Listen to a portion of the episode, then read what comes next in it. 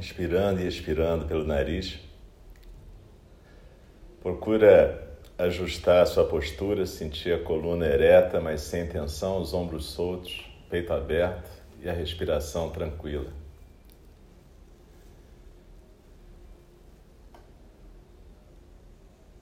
Lembra que no zazen matinal é importante a intenção de despertar para o dia inteiro, de despertar a atenção plena, de despertar a presença.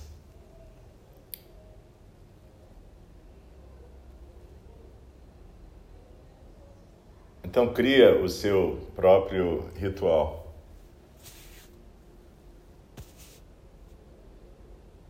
intenção, postura, respiração.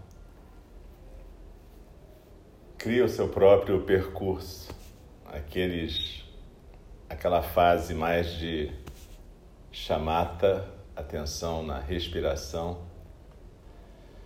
aquela fase mais de vipassana, observação dos sons do mundo. E quando você tiver realmente na postura, na respiração e na atenção e na presença, você vai estar praticando zazen. Só lembra que zazen é permitir que o não nascido, ou a mente de Buda, o nome que você quiser, possa se corporificar e fluir através da sua existência nesse momento.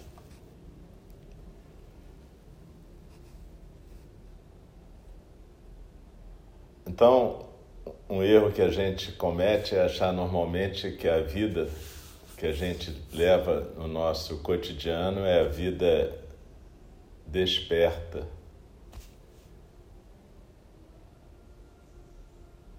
E que o zazen é um momento especial para alcançar uma outra coisa. Na verdade, a vida que a gente leva no cotidiano é uma vida dormindo, sem atenção. E o Zazen é uma oportunidade para a gente entrar em contato com o presente, com a realidade, com o que é aqui e agora.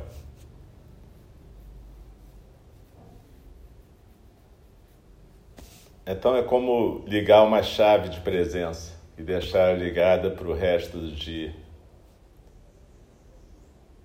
Não é só um momento. O zazen formal, aqui no Zendô, é um momento. Mas ele abre, liga essa chave, abre essa porta para que a gente possa continuar presente o dia inteiro no SAMU, no banheiro, na, na alimentação, fazendo, consumindo, andando, falando, compartilhando a vida. Então desliza na expiração, se aquieta no seu centro, cria o seu próprio ritual de chegar em zazen.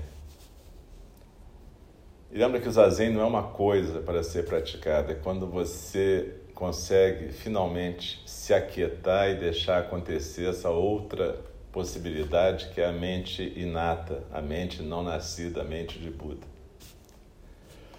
Desliza na expiração, se aquieta no centro.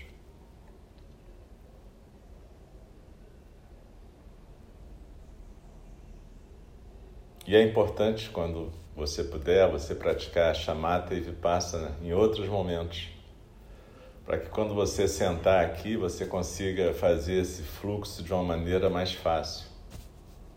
Não deixa para praticar formalmente chamata e vipassana apenas quando está no zendô.